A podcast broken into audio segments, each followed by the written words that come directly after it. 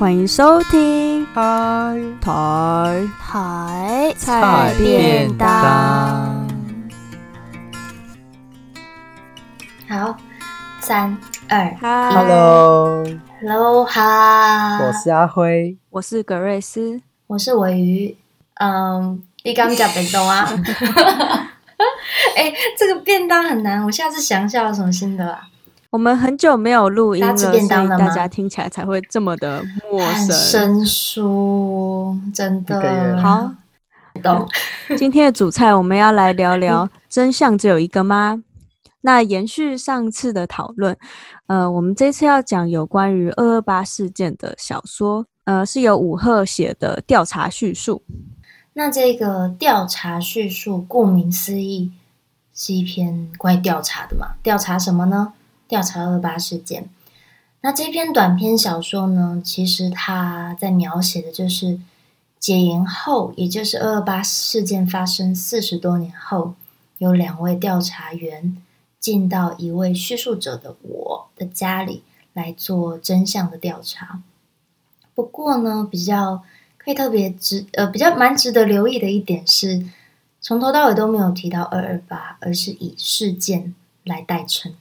对，然后呃，我觉得也很有趣的地方是，其实它虽然是短篇小说，但它的呃故事分层其实蛮复杂的。那我在这边简单讲一下，它有几个主要的层次。那第一个层次就是事件本身，也就是二二八事件。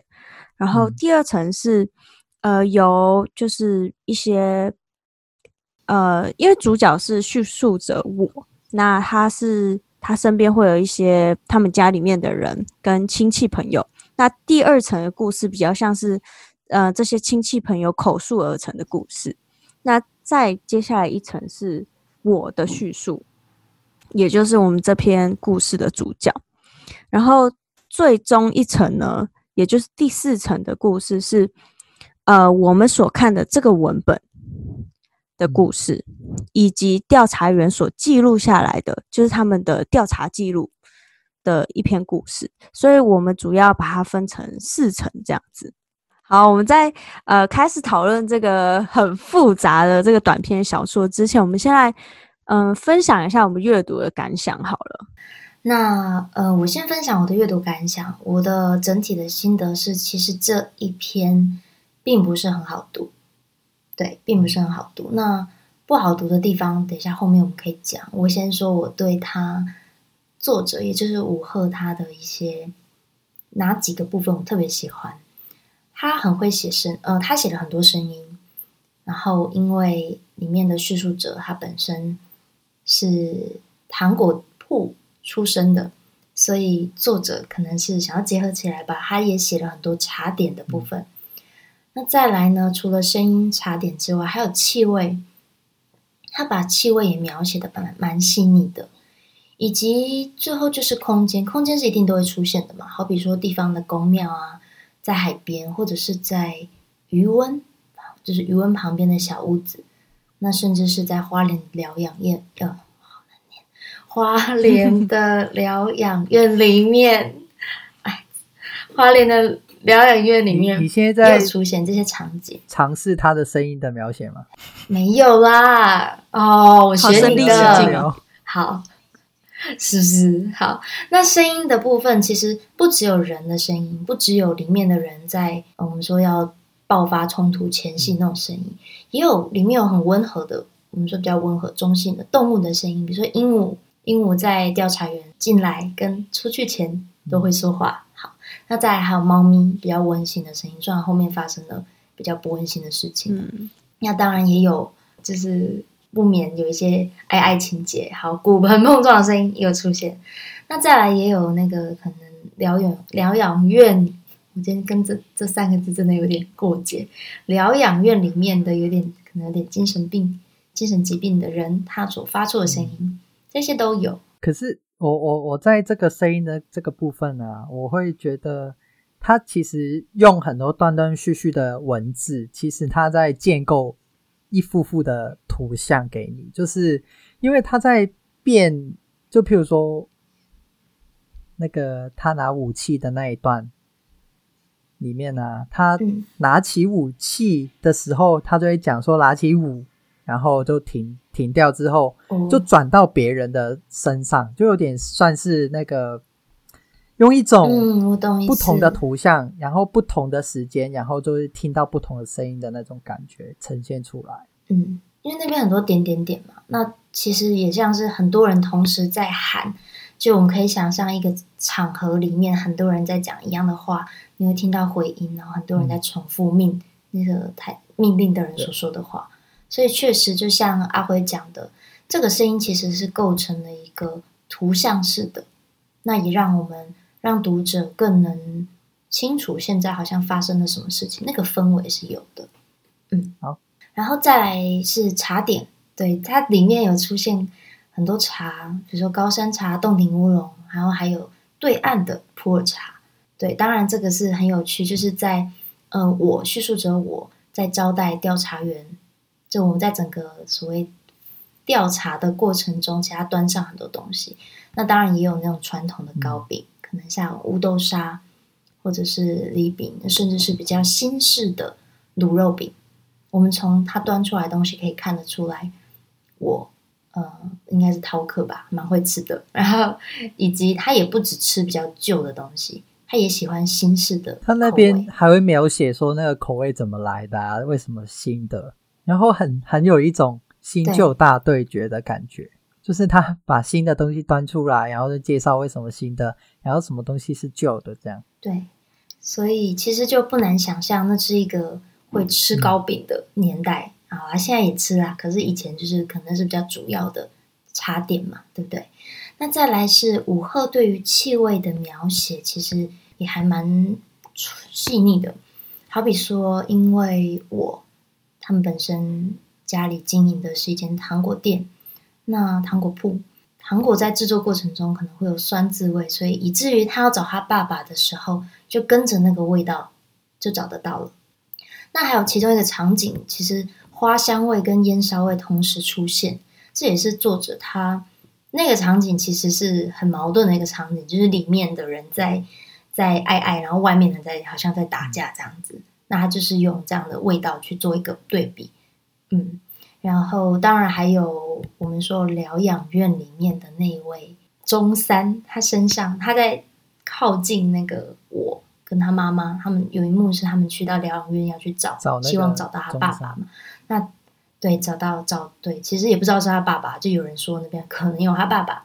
他是进到疗养院，可是来的是一位叫中山的人，他从头到尾他们都不知道他的名他来的时候身上就有味道，是霉湿味跟屎尿味，所以在气味的部分我印象也特别深刻。那当然，其他的像空间呢，就透过作者的描述，我们可以很清楚知道，这个是已经呃是殖民时期之后几年之后的台南。我们看到宫庙，看到海边。嗯，我觉得这整体来说，我觉得这本呃短篇小说厉害的地方在于，它可以用文字去阐述声音，然后还有视觉上的图片意象，对，然后还可以去阐述气味，然后跟空间，嗯、对，所以它这些东西原本是我们必须要用真的身体来亲自经历的东西，它全部都可以用文字来让我们感受到。我觉得这是这篇小说我自己在看觉得蛮厉害的地方啦。对，可是对，就是因为它这样的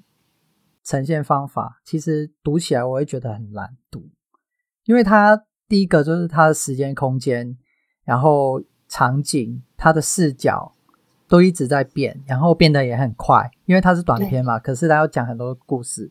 然后，他的每一个画面的时候，他讲的文字不多，可是他跳来跳去，然后不同的呃交错，然后一直堆叠出整个叙事，然后所以让我会觉得它读起来超难的。嗯，对，其实这个我在读的时候有感觉，也就是说，好，我们看到八句八句句子，可是其实那个标点符号。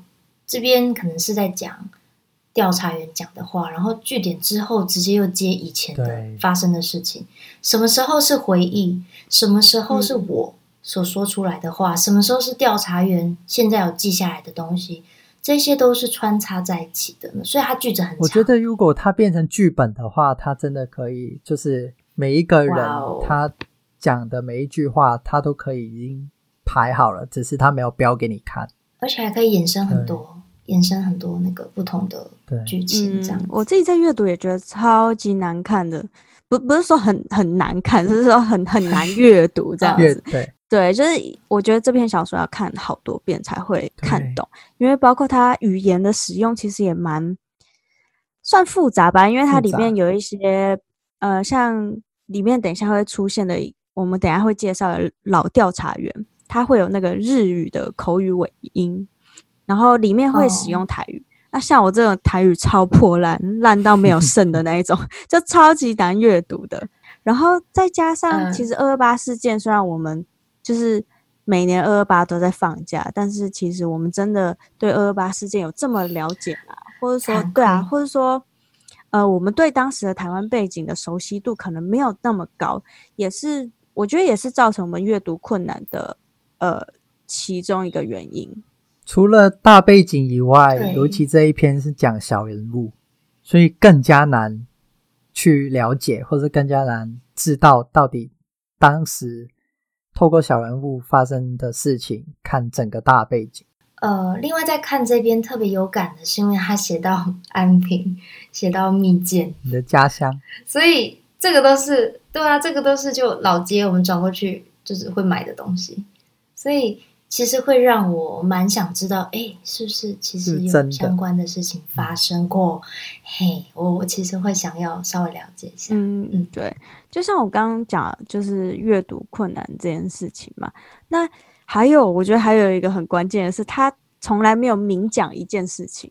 就像二二八事件，他不讲二二八，他只讲事件事件，但是他那一件事件，对，但是他会透过其他的物件，让我们真的知道。他在讲二二八事件，包括、嗯、呃调查员他要去收集真相啊，他要去呃调查这些口述历史啊。因为其实二二八事件之后，就台湾就隔两年就进入了解呃戒严时期，所以二二八事件是不可能可以诉说的，就不可以讲。所以对，所以这一定是呃解严后的一个年代，所以我们可以从这些零碎的呃物件之中。可以找到他到底在讲什么事件，他在讲二二八，或者说我们可以知道那时候的台湾背景，那个时间点是在什么时候？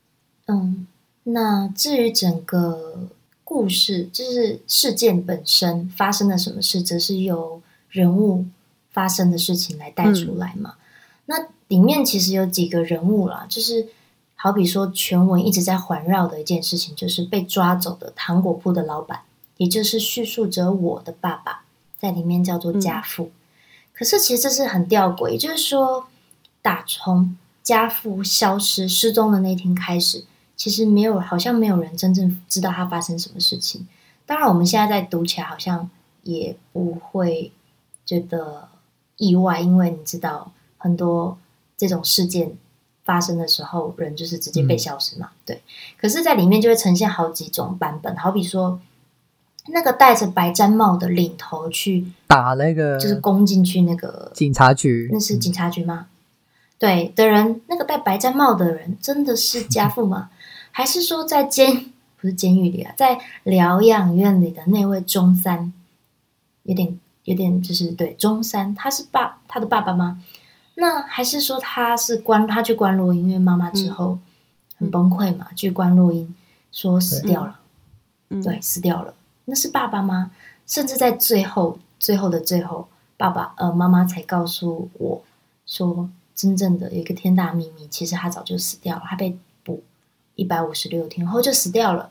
到底哪一个才是？对，我觉得这超有趣，就是我其实，在阅读的时候就有一点被耍的团团转的感觉。就是因为我们也不知道家父的名字，也不知道他长得怎么样，对，就是完全不知道。因为我们从家父的故事是从我，就是叙述者我，然后跟其他人，像是长工啊、水婶啊、亲戚朋友这些人的口中所得知家父到底是怎么样的一个人。然后，但是这些人呢、啊，他们口中的家父又每个人都又不太一样，可是他们之间。所讲的东西又互相矛盾，甚至是他们自己讲的东西都互相矛盾。呃，我再举一个母亲的例子好了。故事刚开头的时候，就有一个神秘的女子来到叙述者我的家里面，就说她是父亲的亲密友人，对吗？对。对，然后他是哭着来的，来的时候在哭。对，然后他妈妈就是不相信他父亲会在外面有，就是有小三这样子。对，所以他就觉得那个女生一定是那个呃别人派来要来探听他们家的，要来害他，又要来探听，对，又要。然后，但是他又在这篇小说的后面，母亲他又说到，母亲在每次父亲家父出门的时候，他都会掏光父亲口袋里面所有的零钱，嗯。因为他怕父亲在外面有小三，所以这这件事情就互相矛盾。就是前面他很坚决，父亲不可能在外面有小三，但是在后面他又觉得，就是他好像下意识的觉得父亲在外面有小三，所以这整篇小说，嗯，常常会就是有这种矛盾的故事情节出现。我看到那一些，我我看到那一些情节，就譬如说你刚刚提到的那个他。那个有人来到他们家讲了一个故事的时候的那一些部分，我一直在打问号，就是我一直想要翻白眼，他到底为什么可以这样就就是讲这样的东西出来，然后把他家父抓走？他至至少里面提了大概三四个理由，我都会觉得很没有理由的理由去把他家父抓走。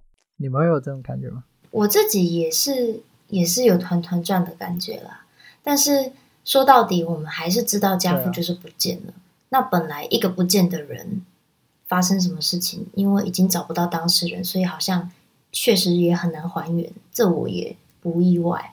那再来，除了家父之外，我觉得母亲在里面的角色其实是蛮重要，很重要，但其实没有被写进去，嗯嗯、对吧？没有被写进去。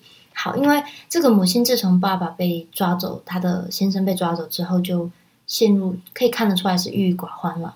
她不止去观落阴，去疗养院，也到处问，就是也问神明，甚至到最后，其实是个好像是在叙述着我十六岁的时候，她被强暴。那为什么会被强暴呢？是因为当时有人也是要来告诉她说：“我好像知道你先生的下落，你要带着钱跟存折，然后来。”结果就被强暴。他的名字就是他先生家父的名字，都把他妈妈带走。对，然后这是，可是这件事情他对母亲造成很大的转变。呃，应该是说我看到的母亲，她之后就不太一样了。但这件事情是没有被写进去这个调查报告。可是我会这这个部分，我会觉得有一点，因为他后面的描述就是说，他妈妈变成好像没有郁郁寡寡寡呃寡欢，不对不对不对不对。就开始会反而变得对，反而变得交友，反而变得外向，就是很奇怪。因为他爸爸走了之后，就会变成他不理别人。可是他经过了那么多，对，他经过那么多事件，然后被强暴，然后新闻报道上的那一些新闻就很很没有人性的那一些标题。可是透过这一切之后。母亲她的转变反而变成一个外向，然后愿意跟一个媒婆每天在公园那边聊天，还是什么的，然后有说有笑的那种。嗯，算是有不同的解读啦。我觉得几个面，就是他其实有好几个可以解读的面向。嗯，因为母亲她其实这也是母亲前后矛盾的地方嘛。我觉得这整篇小说都在前后矛盾。对对，包括个性上也是，就像刚刚说的母亲的转变。当然，这有很多个原因造成母亲的转变，包括她被强暴，还有父亲就是被抓走了，嗯、然后跟小三的出现。其实我觉得这都是造成母亲呃转变的其中一个原因。那其实说矛盾也不矛盾，因为在发生那么多事情之后，嗯、呃，我觉得这个还蛮体现人性的一面，就是在发生这么多重大事件之后。嗯你很难去维持一个正常的思绪，你很难正常的生活下去。嗯，对。再来那个老调查员的风格，其实也蛮特别的嘛。对，我也觉得他真的还蛮有趣的。嗯，我先讲一下他的身份好，因为他他其实，在故事里面没有真的很明显的去讲说他到底是什么身份，但是我们可以去从一些线索去找到他到底是什么人。就是他在讲话的时候，他会有一个日语的口语尾音，它里面是写呢这个这个、嗯、这个字，然后这个是日剧时期，就是他在注解上面有写说，就是这个老老调查员他有这个尾音，可能是因为呃日日剧时期。受到的影响，嗯，然后它里面也有讲到，就是刚刚有说到了，呃，刚有说到嘛，糕饼，嗯，就茶点，他很喜欢吃一些，嗯、呃，中国来的糕点，对，糕饼的，然后对，然后他还说，哦，这是呃正统纯正的口味的糕饼，所以他其实一方面又喜欢汉文化，那我觉得这个就是可以带出说，呃，这个。老调查员身份很复杂的地方，就是他经过日据时期，然后又经过呃国民政府的执政，所以他的身上其实残有着不两种不同的文化，我觉得还蛮有趣的。嗯，除了刚刚格瑞斯讲的那边之外，我觉得他的风格比较偏向是一个引导式的，嗯、有时候他可能会觉得哦，根据他手边的资料，他就会跟我说，哎。有没有可能是怎样怎样？让我们一起来想象某件事情。嗯，也就是说，那些事情就算没有一个实际的根据，但是他会有点像是诶合理推测来说，你爸爸应该是被怎样怎样，所以最后才怎么怎么。他会是这样子引导式的方式。可是我反而觉得这个调查员，就是他有两个调查员，他们的角色啊，其实是一个很可怕，然后又没有人性的角色。因为，譬如说，为什么可怕？就是他来到这边跟你访问，然后调查你的时候，他其实他的报告里面什么都有了。他你提到什么，他连那个上海的老师傅没有死掉，他都知道。你以为他死掉，他知道；你不知道的，他都知道了。然后我会觉得，就是在整个那个二二八事事件啊，那个时代背景，戒严的时候的时代背景，其实是一个。什么东西都可能会被国家知道的一个环境，所以我会觉得他这个角色是会让我感到一点可怕。然后为什么会没有人性？是因为我会觉得他是有一点是一个在国家机器下面运作的其中一部分。就是他讲说那一些糕饼的时候，他可以跟你很轻松、很愉快的讨论，可是。到事件的时候，他就会变成呃，什么东西要写，什么东西不要写，他去选择，就是他想要删掉的。所以我就会觉得他其实没有人性，又很可怕。嗯，所以除了家父、母亲、老调查员跟其他故事里面出现的角色，整个故事某种程度上，它在围绕着就是到底谁是告发者，谁陷害家父？是那个来的密友，那个女人密友吗？还是那个？来自上海的西洋糖果师傅，又甚至会不会是从东洋读书回来的母舅？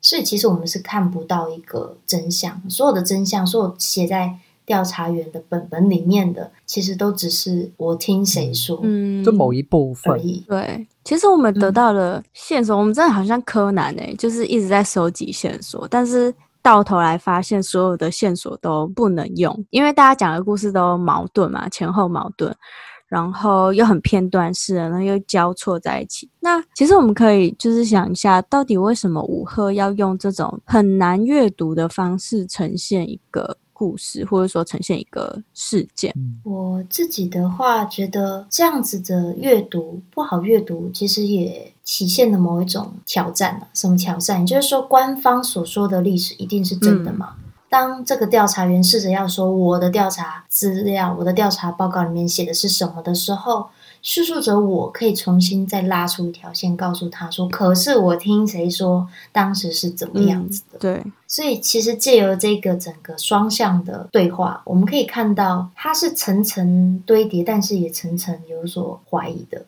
但回到这篇的片名，它叫做“调查冒号叙述”，或许可以解读成，其实调查就是叙述。嗯所以叙述到底可靠不可靠？这个过了这么久的事情，它是可靠的吗？这个我当时听到他人讲的是可靠的吗？这是值得打上一个问号。对，而且记忆其实也很不可靠，就是你谁知道？因为他这篇是、啊、呃调查员是在二二八事件四十年之后去调查的，所以四十年前的记忆到底呃有没有可信度？这个是。有一个问号在的。不要说四十年了，十年前也很难记得。十天前我都记，我都记不得了。然后同时，它不仅是挑战这种官方叙述，它同时，我觉得它也同时挑战当时的官方语言。就像我刚刚说的，它里面不只是用我们所说所熟悉的中文，它同时也有台语，然后也有一些日语的那个口语尾音，所以它里面不是只有单一的单一的语言呈现。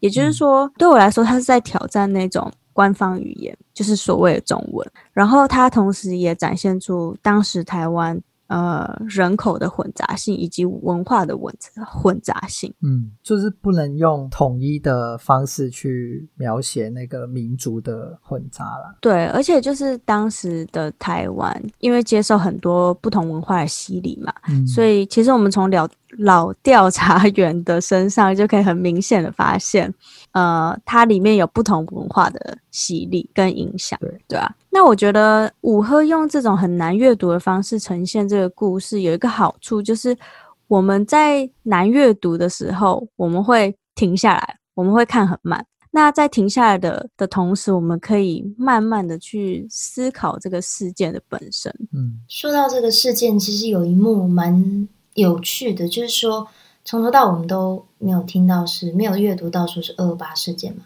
可是，在我高二的那一年，还有一位历史教师，他就把这个事件拿来跟南京大屠杀做比对，因为这个历史老师他来自南京。你这里的我是，你这里的我是小说里面的我，是是小说里面的我。好，他说汲取民族的大仇恨，不要计较自己人的小摩擦。我对于这句话印象很深刻。对，整个故事其实他。就算调查员走了，他其实也没有帮到他父亲平反。他父亲到底有没有做过那件事情，有没有做过什么，完全现在也是不能知道的。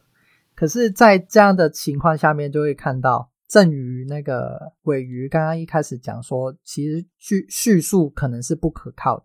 在这个为了整个国家利益底下的一个家父，一个小人物，他就成成为了一个。无辜的受害者。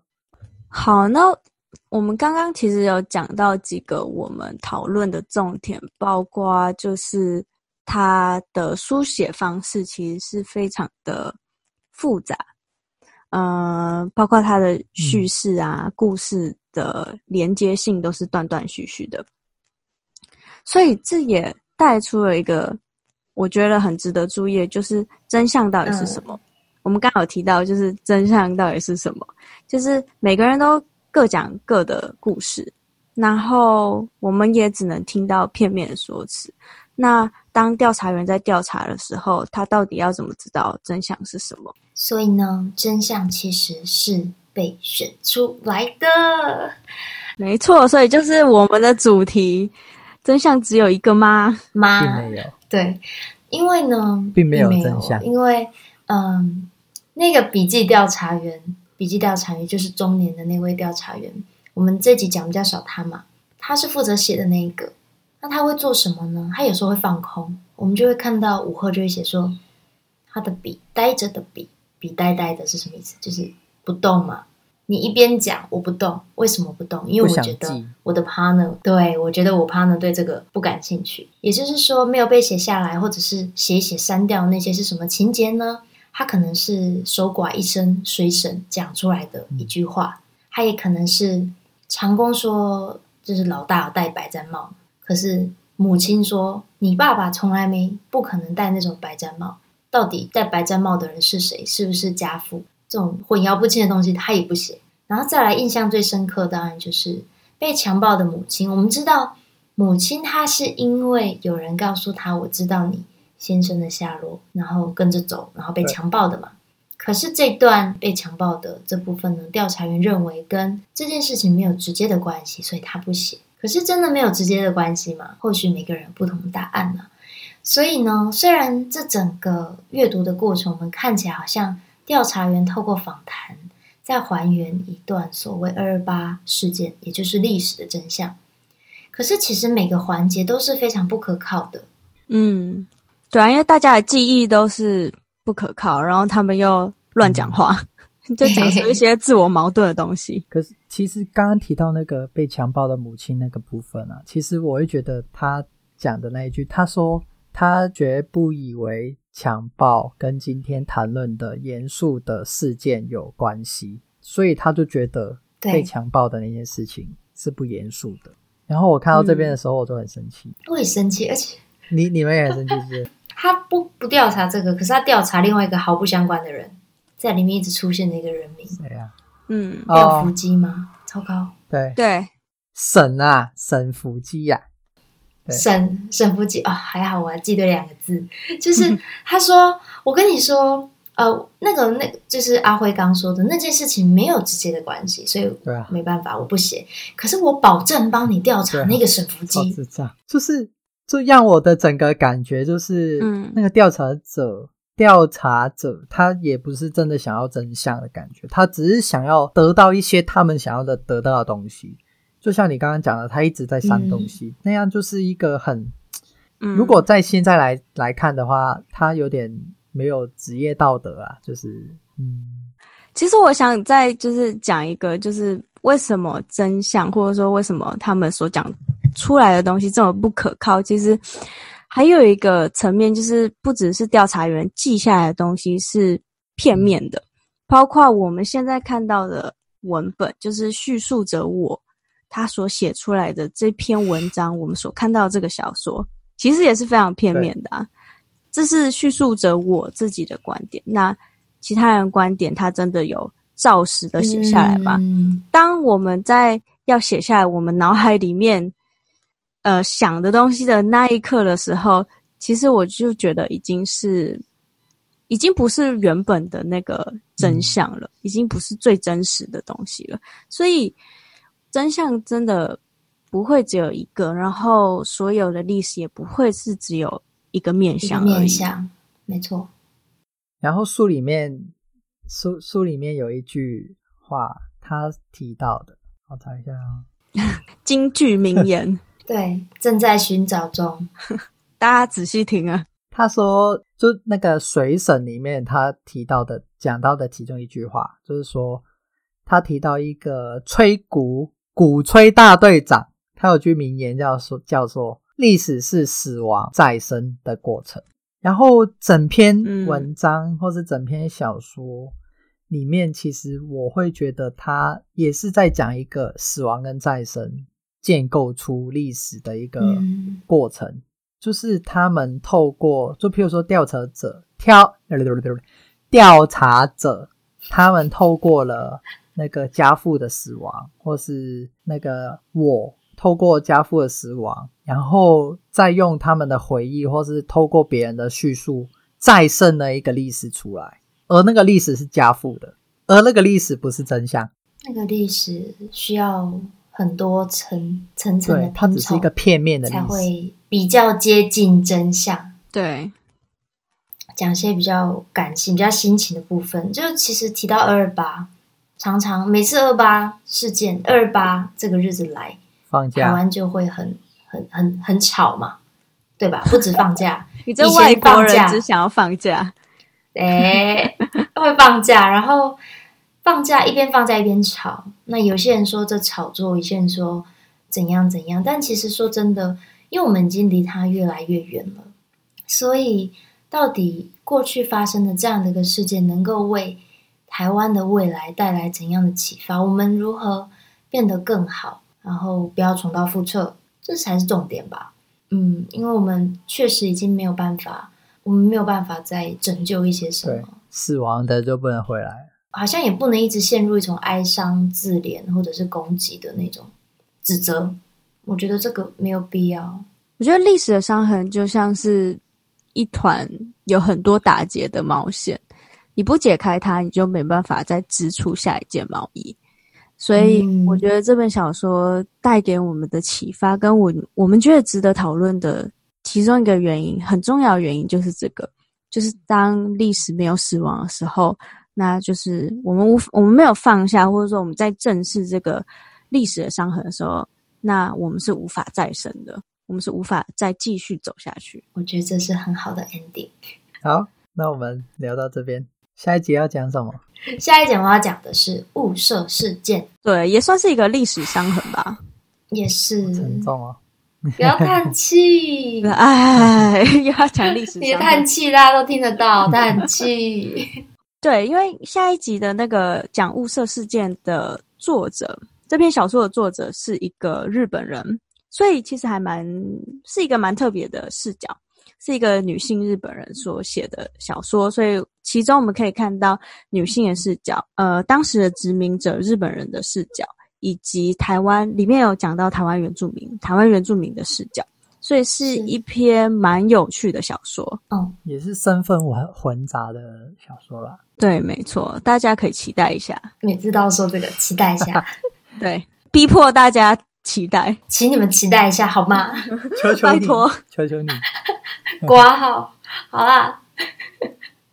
那我们的节目放在哪些平台？再重复一下，现在都有了，对不对？都上线了，对，全部都上线的。我们会放在 Apple Podcast、Spotify 跟 SoundOn。好，最难念的那个，你总是念得很好。